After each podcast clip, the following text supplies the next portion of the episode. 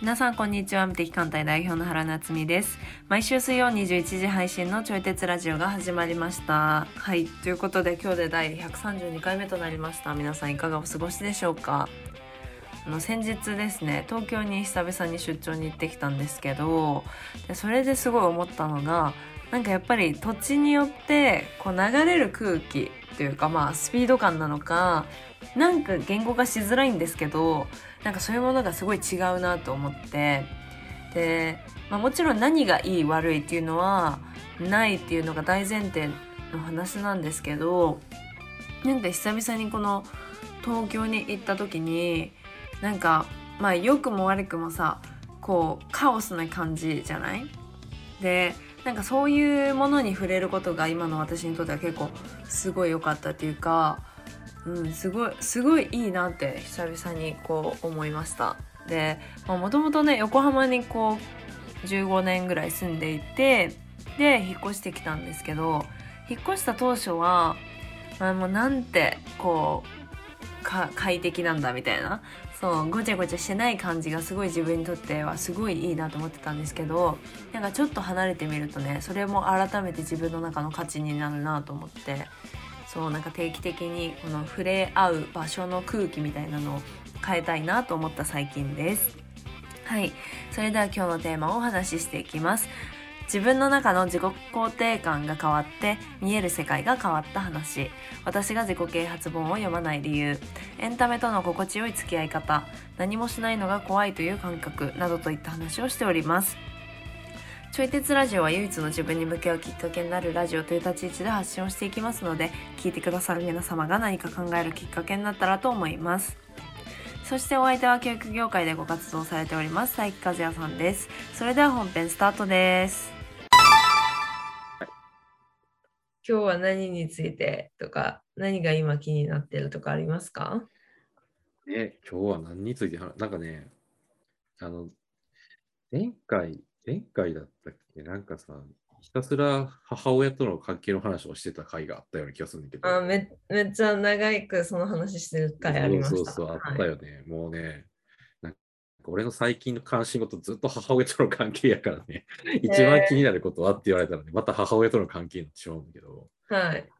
うん、でもなんか話題を変えるんだったら、ちょっとね、あの、読書の話とかしたいなと思ってるのよね。はいはいはい。そうそう、なんか、うーん、なんかその自分のね、母親との関係のことを振り返ってたら、うん。あの、なんていうの、いわゆる自己肯定感ってあるじゃない。はい。で、この自己肯定感がなんで低くなってきたのかがすごいよく分かって、うん。で、だから、こう考え方をあの変えたら自己肯定感って上がるんだなっていうのをすごい今実感中なのね。はあはあはあはあ。うんうん、でそのなんだろうな自己肯定感が上がった状態の自分から見える景色ってなんか全然違って見えてて世界がさ。ほうほうほうほうほでその視点でなんかね今までこう自分が読んでた本を振り返ってみたらう。はい。なんかね結構自己啓発系が多いのよね。うんうんうんうんううん、なんかなんだろうななんかこうするにはこうすると幸せになれるよみたいなとかさん。はい。こう成功者はこう考える的なはい。本とかがすごく多くて。はいはで、なんかそういう本を読んで、まあ、本を読んだ気になってたんだけど、い。うんうでもよく考えたら、やっぱそういう本って、なんか、あの自己啓発系のね、本ってさ、まあ、考え方を教えてくれるっていう点ではまあいいのかもしれへんけど、ん。はでもなんか、もう半分以上の理由が自分を慰めるために読んでたんだなっていうことに気づいた。い。ほうほうほうほうほうほうんなんか、成功法則とか読んでたら、う。はい。なんか、自分がさ、こう成功に向かって勉強してる自分みたいな。うーん、なるほどな。はいはいはいはうん、わかるなんかだそうその成功に向かって進んでる自分すげえってわけじゃないんだけど、なんかそこにうーんとね酔いしれてるってわけではなんていうのかななんなんて言ったらいいんだろうなんかい。はい。そうできている自分にちょっと安心するっていう感じかな。はあはあはあ。とはいえ、なんか今は見え方が変わったわけじゃないですか。うんうんその酔いしれてる自分安心してる自分というのは、本当はどうどう映るのかとかどう見えるどうなんでしょう、ね。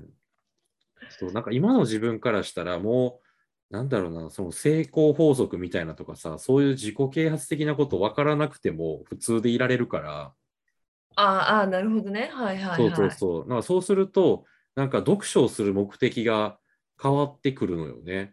ああああえでそものさ昔も、うん、あ、いいよ。はいすいませんなんか、うんえ成功法則とか読まなくても普通でいられるっていうのはなんかうんとね新しい視点じゃないですかそう、今までね、俺の中になかったんだよね。はいなんかそそれうそれがないとうん、まあ、裏を返したらうん。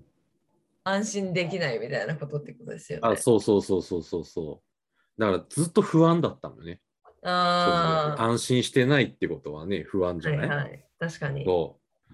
だから、こう、勉強していない自分は成功できないんじゃないかとか、うーんなんか読書をしていない自分は幸せになれないんじゃないかとか、はい。だから読書をしてなかったら仕事がうまくいかないんじゃないかみたいな。え、その思い込みの捏造ですね。そうそうそうそうそはい。う。で、なんかさ、こう、昔のその自己啓発とかにハマってね、読書をしてた時って、はい。なんかね、読んではいたけど、はい。なんか吸収してなかったなって思ううの。ーん。で、これどういうことかって言ったら、あの、何もね、考えてなかったんよね。はい。何も考えてないちょっと言い過ぎなんやけど、でも考えてなかった、本当に。はあ、だは自分がさ、安心して、それで OK って思うから、あ、うん。だから、この本に書かれてあることが、一体どういう意味なのかとか、うん。これが本当なのかどうかとかっていうところ、なんかもうちょい一歩進んだ、一歩深いところの、なんだろう、疑いというか、疑問みたいなところをあんまり持って、持たないようにしてた。はあ、はあ、はあ、はでこの本で言ってることを正しいとして、これをあの実行すればじ、うんきっと自分は成功できるはずだみたいな、っあ。はい、はい。ていう感じね。だから本を読んでさ、本を読むのって見識広げたり知識増やしたりするためじゃないうん。 やけど、本を読むことでき、なんか視野が狭まってんのよね、そういう意味では。確かに。この本さえ読めば大丈夫みたいな。はい。で、この本さえ読めば大丈夫って思ってる本が10冊、20冊はあるって感じ。あこの、なんかおかしさわかるー。うんいや、お確かに。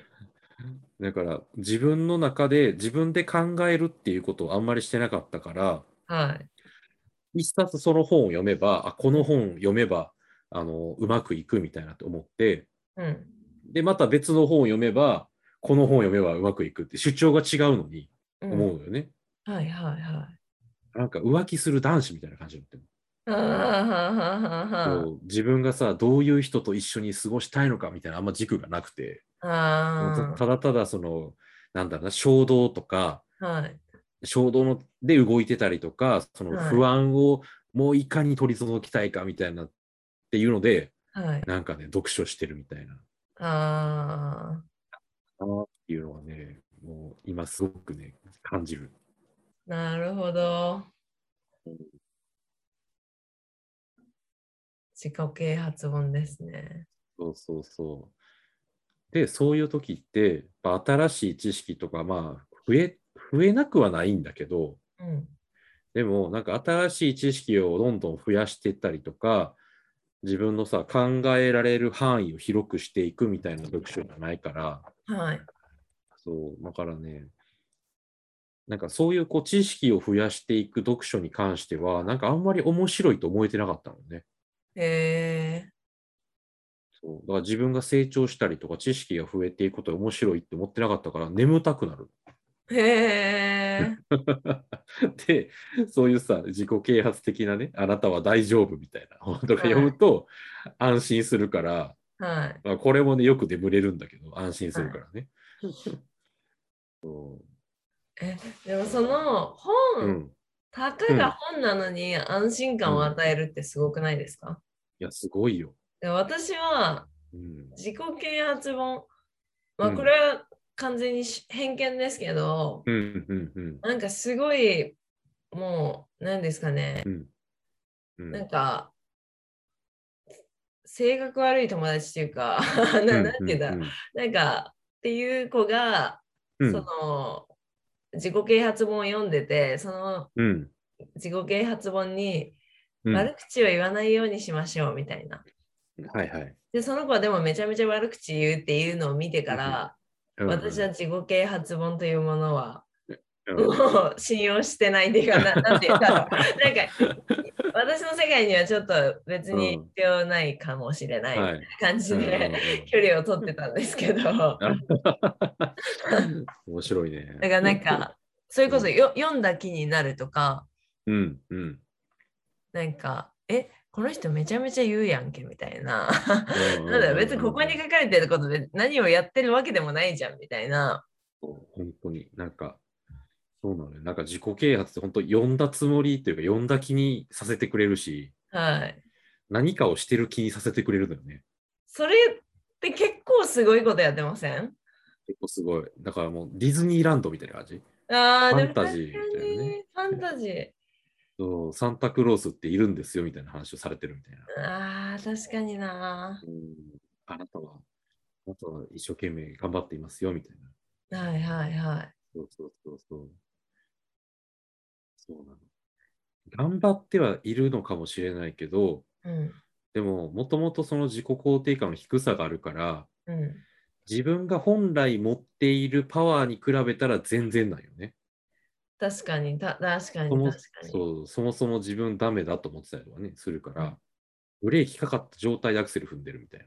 はいはいは普通にブレーキ離したらアクセルってすごいスピード出るのに、いはい。はい。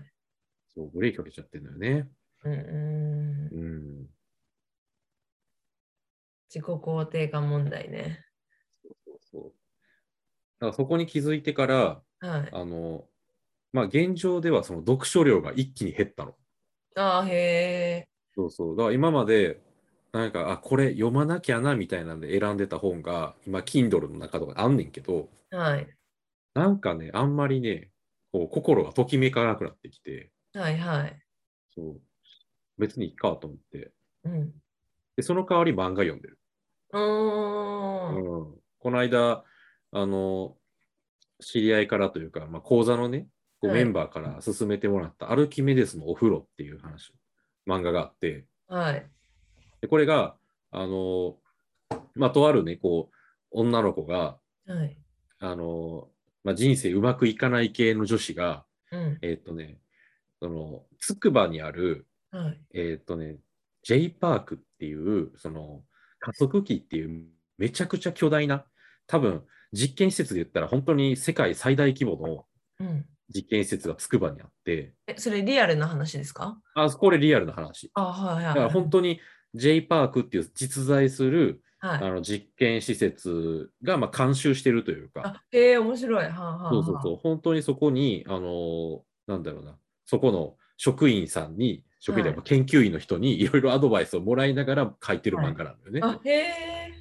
そうで、そのうまくいかない系女子が、そこのあの J パークの、あのまあ、作中では A パークってちょっとあのあかーかも変えられてるんやけど、へえ。でもそこに行って、えーっとね、そこの食堂で働き始めるんだよね。はい。で、食堂で働き始めながら、その研究員たちとのこう交流の中で、えっ、とね、世界がもっともっと広いっていうことを知るっていう。はいはい自分はい。なんかね、自分の見えてる世界は本当にわずかで、はい。見えてない部分にもたくさん世界が広がっているんだよ、みたいな。うんうんうん。そう。っていうことを、こう、いろいろね、こう研究員の人から教えてもらいながら、自分のね、もう、すごく自分を責めてた、その子が、自分自身を少し見つめられるようになったりとか、はい。あと自分自身がずっと向き合いたくなかった家族とのね、関係とかと向き合う様とか。で、その研究員のね、あの気難しい、あの、天才がいるんだけど、はい。でその天才とのこう恋模様みたいなね、うん。とかうん。うんいろいろとね、あってね、結構面白かった。へえ。うん。なんかね、そういうこう、なんか楽しみとしての、はい。まあ、漫画を読書と言っていいのか分からんけど、楽しみとしてのこう漫画とかをはいまだに読んでるんやけど、はい。なんかそういうのもなんか純粋に楽しめるようになってきたなって思あう。うん、なんかこんなさ、漫画読むのに、なんかうん漫画からも何か学ばないといけないとか、あ。はい。なんか漫画で楽しんでいることにどこか罪悪感を覚えてたりとか、はい。はい。はそうそうそう。だからなんかそういうせめぎ合いが自分の中にあったんよね。い。はい。うーん。純粋に楽しんじゃいけないみたいな。はい。はい。そちれゃんとこそあれ目です的を持っね。てみたいな。うん。アクセルとブレーキを踏んで、そうそうそう。 ね、読んでる感じですよいやね。そうなのよ。漫画なんて別にブレーキでいいじゃん。こうあ立ち止まってさ。本当に本いやなの楽にしいそ方こにでアクセル切っちゃえばいい あ、。 そうそう。そうしそうそうそう。そうなの、そうなの。本当にそう。うん。あんまそういうのをあの気兼ねなく楽しめるようになったような気がしてる、今。あーいいですね、いいですね。うんでも自分の中には絶対蓄積はされてるから、うんなんかうん何かしらこう見える視点とかは私は変わってくるって思ってるから、うんエンタメは。うん。エンタメ見ることは仕事だと思ってます、結果的に。あ結果的につながるみたいな。ううんん。うんうんでもそういう時でもさ、漫画読んでる時に、これをつなげなきゃみたいなって思ったりする、いや、私は、あいやでもな、なんか私は多分自分のこうエンタメ見るときの楽しみ方は、うん。なんか自分の心が動いていく様も見るの楽しいんですよ。ああ。それも含めてエンタメみたいそな。うそうそうそうそうそうそう。んんんなんかなんなんて言うんだろうな。なんかもともと私韓国ドラマをうんコロナのタイミングで見て、はいはい。でそれまでその恋愛ドラマとかの楽しみがうん1ミリも分かんなかったんですけど、まあ、うんうん他者のやつじゃんみたいな。でうん他者のなんか緩やかにこうんうどうするのひっつくのひっつかないのみたいなののつまらなさみたいな。あの、他人のストーリ そうーそう。は。 はいはいはい。でもた韓国ドラマだったらなんかもうちょっとうんエンタメ要素が加わってるというか、ももっとなんか、うん結構緻密だから、うなんんかそれでも面白いっていうのを知って、うんでなんなんで私がそこに面白いって思うのかも興味があるからあここでこういう音楽流したらバチクソエモいのねとか、うんなんかそういう感じで見て見ちゃいますね。ああ、あこういう感じでこう人の雰囲気をこう出していくのねとか、ああ、いいね。なんかもう知的好奇心というか、はいそういうので見てるような感じかな。だ確かに確かに、うんうんねうんで物語も気になるし、うん。でなんかやっぱどうせ心動かないでしょって思ってる私が心動いていく様を見ていくのも楽しいみたいな。 まさか動くなんてみたいそ なうそうそうそうそうそうそう。つまらんだろうと思ってたのにね。はい。っあていう感あ、じ。それいいね。なんか楽しみながら、しかもなんか学ぶ学びとか気づきもあるような。まあ、確かに確かに。結果的に学びとかにはななるのかもしれないけど、はいはでいもうん。学ぼうとかはないです。ああ、なるほどな。だからそこが多分ね今まで逆やったよね、俺は。うんうんうんうんうん、なんかこう学ばなきゃがあったからうん。はい。だからその上でこう楽しまなきゃなみたいなってたのねあーたもそう楽しまなきゃみたいなはい。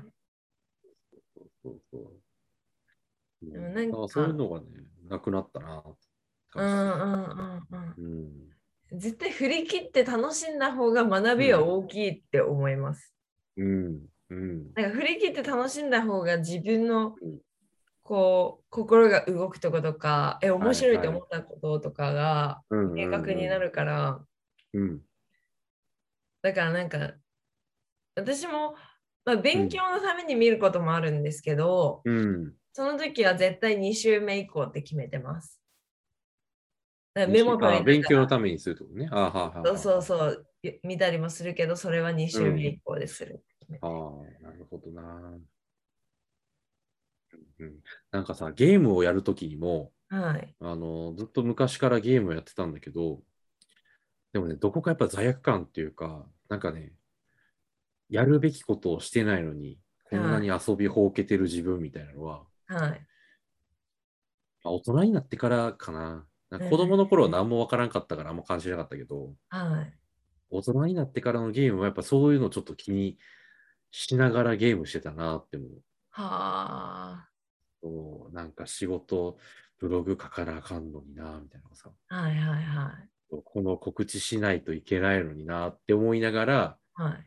こうゲームしてたよね。うんうんうんううんうん。何なんですかね自分にとってうんなんか再定義できたらいいのかな、うんゲームとは何とか、うん例えば私お笑い見ることイコールメンタルヘルスだと思ってるんですよ、うんうんうん。え精神安定みたいな、うんうんってなったらお笑い見ることっていうのは罪悪感になならない、うんうんしうんうんネットフリックス見ることはうんあの結果的にうんこう勉強になって帰ってくるから、うんななうん自分の心がうんなんだろうエンターテインメントとか感性に触れる時間うんみたいなのとか、 うんうんなんか再定義をするとうんなんかうんざ罪悪感なく楽しめるようになったあーなんかね、結果的にって今言ってくれた部分が、はいなんかね、多分ね、ほんまかなって思っちゃってる部分があって、あーなんかさ、ちゃんとその意識を向けて、はいなんかさ、話の構造とかさ、うんなんかそういうことがちゃんと意識を向けて見ないと学べないんじゃないかみたいな。うんはいはいはいはいかといって2週目やるわけでもないのよね。はいはそうそうそう。だから、なんかね、その純粋に楽しんでしまうと、その結果的に得られるかもしれない学びすら得られないみたいいな。あでそしたら、この時間が無駄になってしまうんじゃないかみたいなっていう、なんか恐れというか不安。ーはあはあはあうん。でもそだからのうん。え私は結果的に学びが得られるって思ってる部分は、でも自分にしっくりくるものを当てはめればいいんじゃないですかね。頭の回転速くなるとか、うんゲームだったらあ瞬時に結果的にね。対応力が上がるとか、うんうんうん。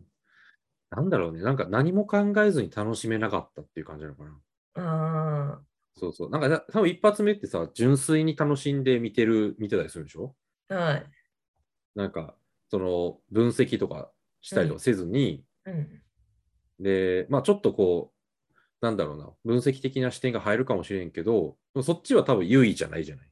うん、でも、なんかね、こう、その何も考えずに純粋に楽しむっていうことの代役感かへな。なんかね、こわ怖さっていう方が近いのかもしれんな。へなーこれを、なんかさ、せっかくその漫画とか、ーはい、こうゲームとかに時間を使っているのになんか何も得られていない気がするみたいなはあ、はあは感あ、じっていうのかな、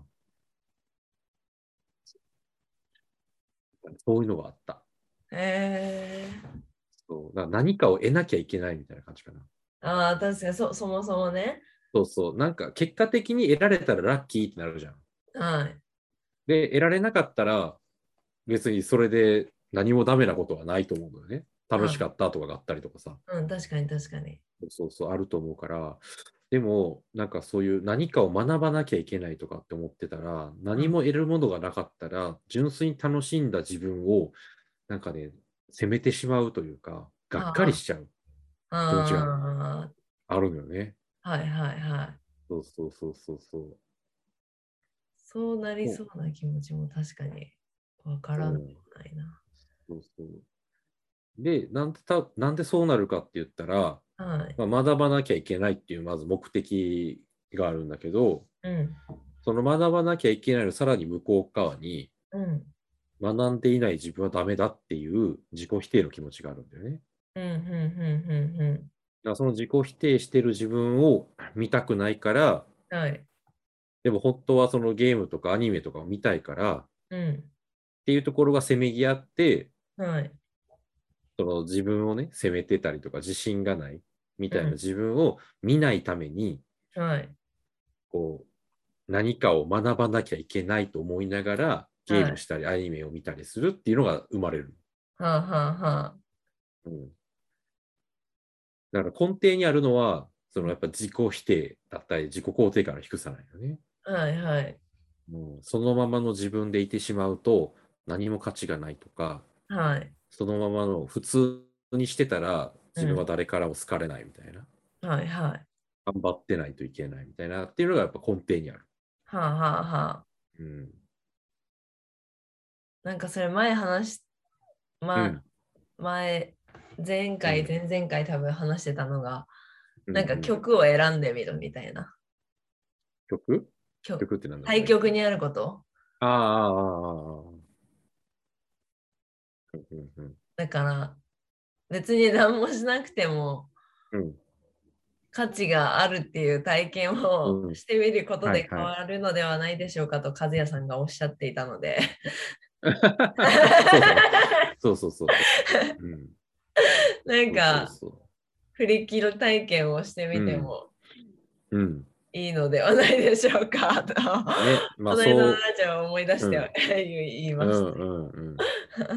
そうそうそう、そうなんだよね。なんかそれを、だから前回、前々回ぐらいの自分なら多分言え言えてるんやけど、もっと前の自分なら、た。うん多分ね、自分ができへんのにって言ってる可能性があるよね。あへえ。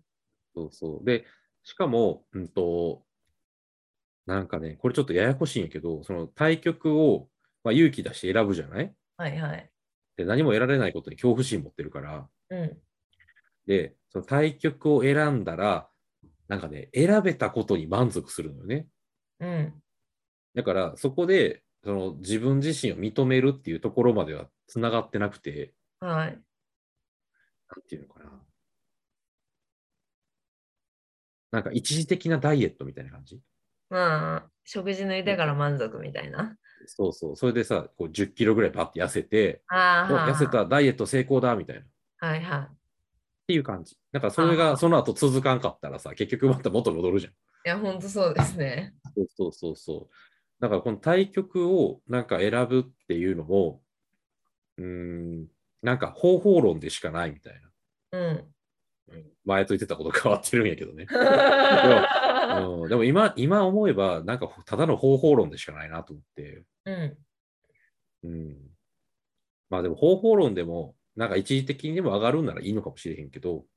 うん。それこそダイエットもね、なんか無理に痩せて、うんうんうんでもそれが周りに褒められたりとか、こう、うんうんえ、いいじゃんってなったら、え、もっと頑張ろうかなっていうマインドが育つ可能性もあるから、なんか一概には否定はできないというか、うんうんうんその方そうね方法論でちゃってやってみることうんからそうね生まれる波紋みたいなのもうんあるから。そうそうそう。だからそれもダメなわけじゃない。なんだろうね、なんか、そう自己肯定感の低さって結構なんか根深いなって思ってる自分がいるの。うんうん。うん。だから一時的に上がって、で、それで、まあ、それでね、ちょっとずつ自分を認められるようになったらいいのかもしれへんけど、はい。うん。そう、なんか、俺は認められなかったから、それでね。はい。うん。なんかいろいろやってきて、まあいろいろやってきたからダメなのかもしれんけどね。うん。わかんないけど。だから認められなかったのかもしれへんけど、はい。うん。そうそう。なんか何もしないっていう選択をしたら、それはそれで自分を責めてるみたいえな。もうね、なんかね、自分の選択は全て間違ってるみたいなっていう気持ちがどっかにあるから、ー、はい。だから、なんか、休もうが、頑張ろうが、何しようが、なんかもっと違うやり方があるんじゃないかとか、これしちゃダメなんじゃないかみたいな。えうー、ん間違っててもまあ別、後から取り返せばよくないじゃダメなんですか、なんやろうね。なんかね、うーん。後から取り返せばいいじゃんなんだけど、うん、なんかね、なんだろうな、なんかね、ちょっとね、違う気がするの。なんか、そういう考え方にならないというか、はうん。なんかをね、失ってるわけじゃないんだよね。い。うん、失ったりとか、何か具体的な問題が起こってるわけじゃないから、はい。そうそう、だから取り返すみたいな発想とはちょっと違うんよね。えだかえらそれこそあのファンタジーな世界におるから、うん。うん、だから本当は何も失ってないし、何も困ったこと起こってないんだけど、そうね、すごいですね、自己啓発が作るファンタジーの世界。そうそうそう。冷静に考ええるとめちゃめちゃすごいな。そうなんかその自己啓発の作るファンタジーの世界に、こう、はまれるっていうことは、はい普段から何も困ってないし、何も失ってないのに自分はダメだと思ってる自分がおるのよね。はい、ああ、だだはからすでにその時点でファンタジーやから、あはあはい、確かに。そうそうだから、その、なんかちょっと頑張ってる感とか、うん、ななんかしてる感を見せてくれる自己啓発のファンタジー世界に惹かれるみたいな。るほど。そうな夢を見てる自分がまた別の夢を見始めることができるみたいな。いや、それすごいな。そそのテレビ構の造チャがンすネルごい。変はえいると。そうそうそう。なのよ。うんうんうんうだからね、もう今振り返ると本当にあの現実で何が起こってるのかが全然見えてないというか。ん。はい。いかがだったでしょうか私たちが話しているのは答えでもなくてただのテーマを投げている感じなので皆様が哲学するきっかけになったら幸いですそしてこちらのラジオではお便りを募集しております私原と和也さんへの質問やご意見などお待ちしておりますフォームがありますのでそちらから送信してくださいそれでは来週も水曜21時にお会いできることを楽しみにしておりますではさようなら